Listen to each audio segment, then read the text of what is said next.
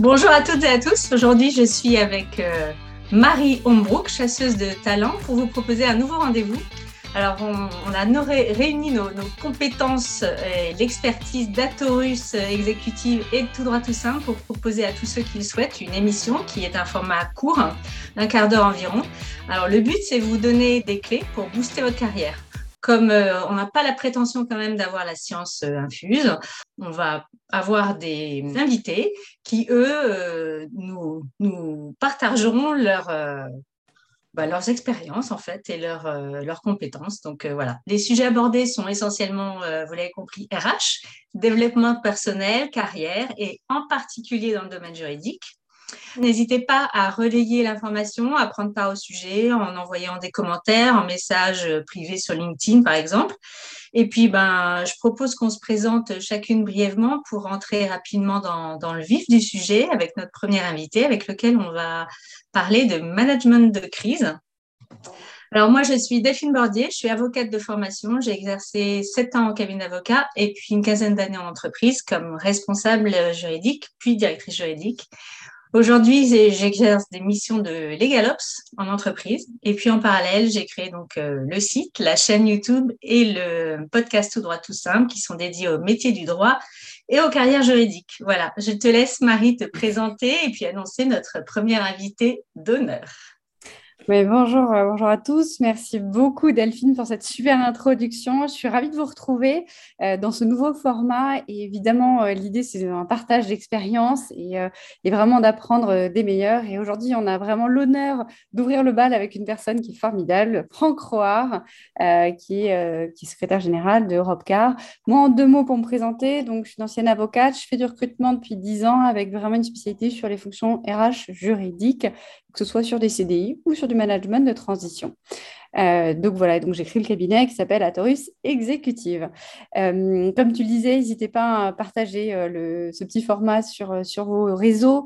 N'hésitez pas aussi à nous soumettre des, idées si jamais vous dites, tiens, voilà, il y a des, thèmes qu'on aimerait aborder. On le fera avec grand plaisir. Donc place au débat d'aujourd'hui, aux échanges d'aujourd'hui qui sont tournés autour du management de crise.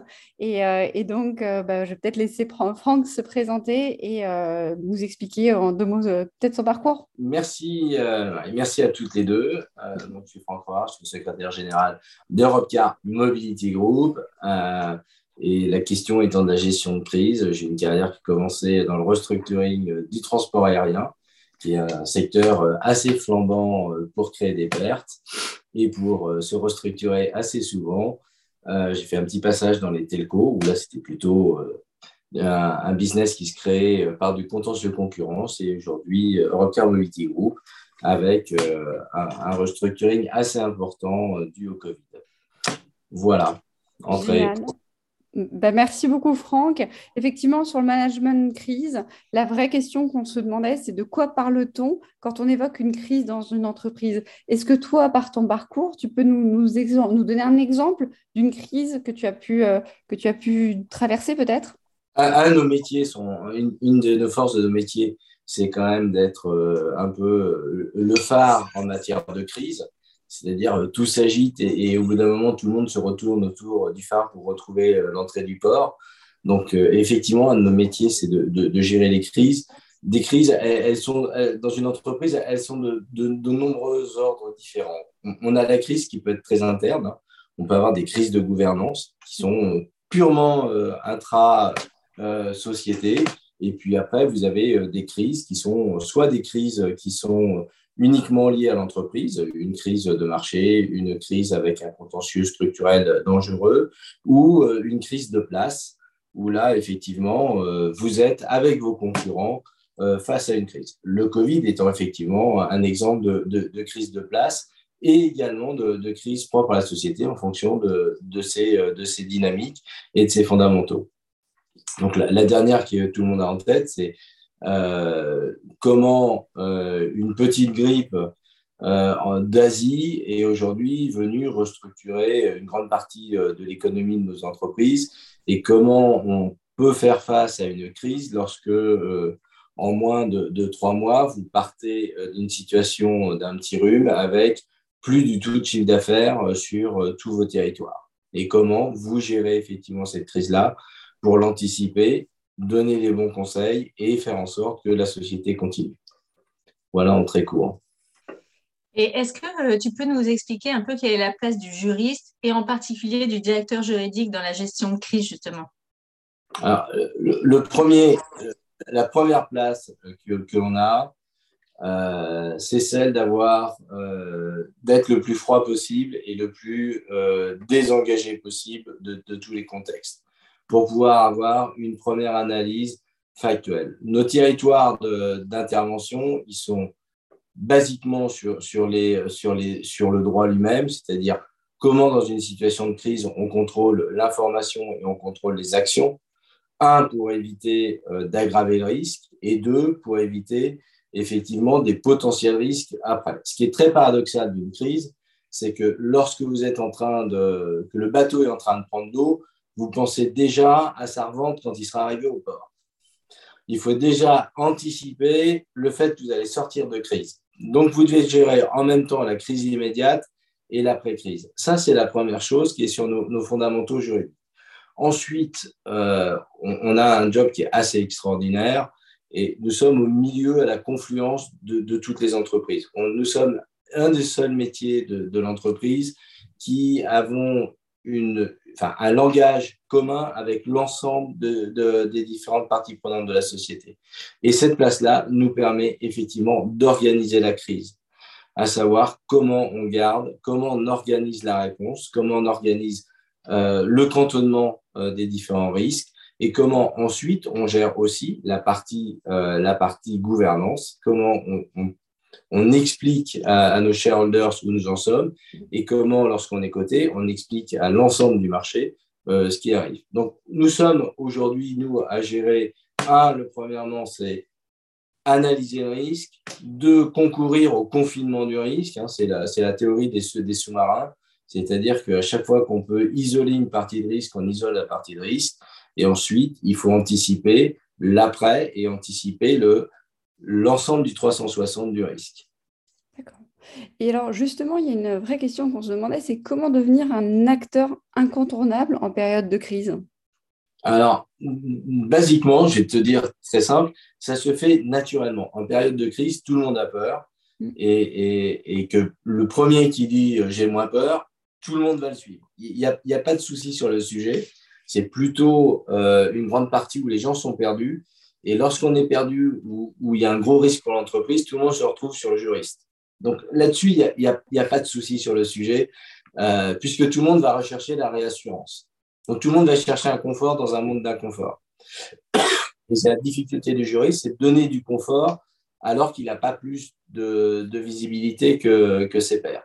Mais c'est son métier de, gérer cette, angoisse des gens, puisqu'il y a la partie psychologique aussi. Et, lorsque je disais qu'il fallait être extrêmement froid et détaché, c'est aussi pour donner de la réassurance. Dans la gestion de la crise, si vous avez que des gens paniqués, on n'y arrivera pas. Mm-hmm. Donc, encore une fois, on refait une on, on, structure une cellule de crise avec les gens psychologiquement qui sont capables de résister à la crise et ceux qui le sont moins. Et, après, on va, on va travailler les niveaux d'information avec le, le degré d'acceptabilité des gens qu'on a en dessous. Donc, on est capable de dire quand il y a une grosse fuite d'eau, au milieu du bateau. Non, non, euh, c'est pas grave, en fait, euh, on a déjà prévu, on a plein de pompes qui vont tourner, donc vous continuez à avancer, l'eau rentre, mais elle ressort. C'est le Titanic, mais tout va bien, quoi. Ça va aller, ça va aller. Parce que s'il panique, on n'a plus personne à bord. Oui. Et, Alors, juste... on ne ramènera jamais votre bateau. Ouais.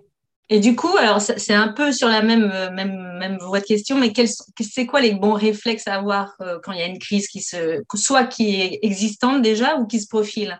C'est quoi les, réflexes euh? Alors, c'est assez d'abord de survie, mais le premier réflexe, c'est avec qui je vais travailler et avec qui je vais travailler pour avoir les, bons, les bons relais d'information sans la bonne information, on n'est pas capable de prendre aucune bonne décision. Donc, je dois avoir la bonne information. Je dois trouver le maximum de gens qui sont suffisamment détachés pour pouvoir nous aider dans les, dans les réflexions. Ça, c'est la première chose. C'est le premier réflexe. Et ensuite, c'est gérer l'information. Et est-ce que d'après toi, il faut faire preuve de transparence quand tu parles d'information? Est-ce qu'il faut être complètement transparent et avec qui? Ou est-ce que il, faut, il faut toujours être transparent. avec tout le monde. La vraie question est, euh, on n'a pas la même notion de, de, transparence. Tu as un verre dépoli, il est transparent, hein, il laisse toujours passer la forme et la lumière, et un verre très très clair, il arrête que, que, que, peu de, l'image. on est toujours transparent, mais c'est le degré de transparence qui n'est pas le même pour les différents interlocuteurs. Alors justement, là, tu viens vraiment arriver euh, sur la conclusion sur laquelle on voudrait arriver. Euh, en termes de communication en période de crise, quelle est la bonne attitude à avoir, interne et externe également? Alors la première, c'est fermer tout. parce que, parce que on a, en période de crise, on a beaucoup d'informations et que réagir trop vite ne nous laisse pas le temps de vérifier l'information qu'on reçoit. Et avant de relâcher une information, il faut, un, vérifier sa source, vérifier euh, si elle est vraie ou pas. Et ensuite, et c'est notre job, c'est d'analyser l'impact de l'information. Euh, parce qu'une information, même vraie, même brute, posée au mauvais moment ou sans son contexte, peut avoir des catastrophes bien plus grandes que le risque que l'on a aujourd'hui. Euh, on parlait des voies d'eau dans le bateau. On peut très bien avoir une très grosse voie d'eau dans le bateau. Euh, mais bon, en fait, si on n'a pas analysé que peut-être quand même, vu la flottaison, ça va passer, et que si je donne ça tout de suite, tout le monde va, va, se précipiter sur l'avant du bateau, et là, je vais créer un deuxième risque. Alors que le premier, c'est pas une super situation, mais bon, avec les pompes de secours, etc., je devrais pouvoir rejoindre le rivage. Donc, tu vois, c'est, enfin, l'information, elle peut être juste, elle peut être vraie. La vraie question, je l'analyse comment, je la, contextualise comment? Et, sortir cette information de temps en temps peut me créer plus de risques. Et, après, une fois qu'on a fait ça, on a une deuxième confrontation. Et pour les sociétés cotées, c'est euh, ou les sociétés qui ont à rendre compte à différentes personnes, c'est comment je rends compte de cette situation. Et la vraie difficulté, c'est quelle temporalité je mets entre l'information que j'ai, l'analyse que j'ai et le moment où je la sors. Je peux considérer que c'est absolument pas pertinent pour sauver l'entreprise de discloser cette information, alors que c'est une information importante, parce que j'anticipe et, la, risque, c'est est-ce que je peux souvent, et, c'est vrai, la, vraie difficulté, c'est que on, va parier sur l'avenir. Et ça, c'est compliqué. Donc, euh, je vais parier sur euh, le fait que euh, bah, j'ai une panne informatique c'est très grave parce que je ne peux plus euh, traiter, par exemple, pour une banque mes données bancaires. Mais en fait, je vais être rétabli dans deux heures. Donc, si je laisse mon info tout de suite, tous les gens vont se précipiter et je ne rétablirai jamais dans deux heures. Et là, je vais tomber dans une crise bien plus grande. Mais si ça ne se répare pas dans deux heures, ben, j'ai pris le risque et du coup, ma responsabilité intégrée en disant j'ai retenu une information qui était capitale. Donc, euh, en fait, on, parie euh, sur l'avenir souvent, quand on déclose l'information sur le crise. Et de toutes les façons, on sait qu'on n'a pas de backup et qu'on aura tort. C'est-à-dire que si le pari qu'on n'a pas pris, on nous le reprochera depuis le début. Il y, a, un phénomène dans cette gestion qui est assez extraordinaire, qui est de temporalité. C'est-à-dire que les gens jugent euh, avec toute l'information, ils ne se remettent jamais dans la position de l'acteur qui a eu la, décision à prendre au moment où il l'a pris. C'est tous les grands procès qu'on a eu sur la santé où les gens te disaient, bah voilà, le, petit article qui est écrit par un mec euh, qui, euh, qui ressemblait à rien, en fait, c'était le visionnaire et tout le marché aurait dû s'aligner sur ce visionnaire. Alors que personne ne se remet à la place de l'ensemble de la société, qui était juste un type qui a écrit comme des milliers d'autres ont écrit des choses. Tu vois Donc, euh, la, vraie question, c'est ça. Et c'est ça le management, c'est prendre des risques. Moi, ce que je retiens quand même, c'est que, en gros, enfin, en gros, il, a dit beaucoup de choses, mais garder son sang-froid, avoir une attitude euh, encore, enfin toujours positive, et puis évidemment faire une analyse de risque et ne pas euh, discloser les informations n'importe comment et bien maîtriser les informations. C'est ça que j'ai retenu en gros. Et si je peux me permettre un autre truc, Delphine, c'est choisir les acteurs de la cellule de crise. Ah oui, c'est ce que tu as dit en premier. C'est hyper important. Ouais. oui, s'entourer d'une cellule, enfin d'une équipe en fait qui va gérer cette crise. et, et l'idéal, c'est être entre deux et trois personnes qui soient suffisamment, qui puissent suffisamment échanger euh, librement euh, avec une information brute. Il ne faut pas être trop nombreux, en fait, c'est ça? Il ne faut pas être trop nombreux dans les... Tu connais ma, notion de la démocratie ouverte Je la connais, je l'ai un petit peu exercée. On peut dire. Marie, je t'ai coupé, excusez-moi. non, non, non, mais écoutez, moi je trouve que ce premier, enfin, cet échange été passionnant. Merci beaucoup pour, pour, pour ces premiers éléments. Moi, je retiendrai aussi en conclusion euh, cette image euh, du bateau. C'est quand on est en pleine crise et quand on est en pleine dans, plein dans la tempête. L'idée, c'est de, vraiment euh, prendre, comme, comme avait dit un jour Laure Lavorel, tu fais bien attention à ton bateau parce qu'il y a un moment, après la tempête, tu auras le calme et il faut au maximum que le, bateau soit le moins cassé possible pour pouvoir repartir le plus vite. Pour garder le cap. Ouais. Pour garder le cap. Donc, super. Bah, écoutez, merci à tous les deux. C'était un plaisir d'échanger avec vous sur ce, sur ce numéro. Un grand merci. Merci à toutes les deux. Merci. À bientôt. À bientôt. Ciao. Si ce nouveau rendez-vous Booster votre carrière vous a plu, surtout dites-le nous en nous envoyant un message et en le partageant sur les réseaux sociaux et à vos contacts. On vous donne rendez-vous le mois prochain pour un autre épisode. D'ici là, portez-vous bien.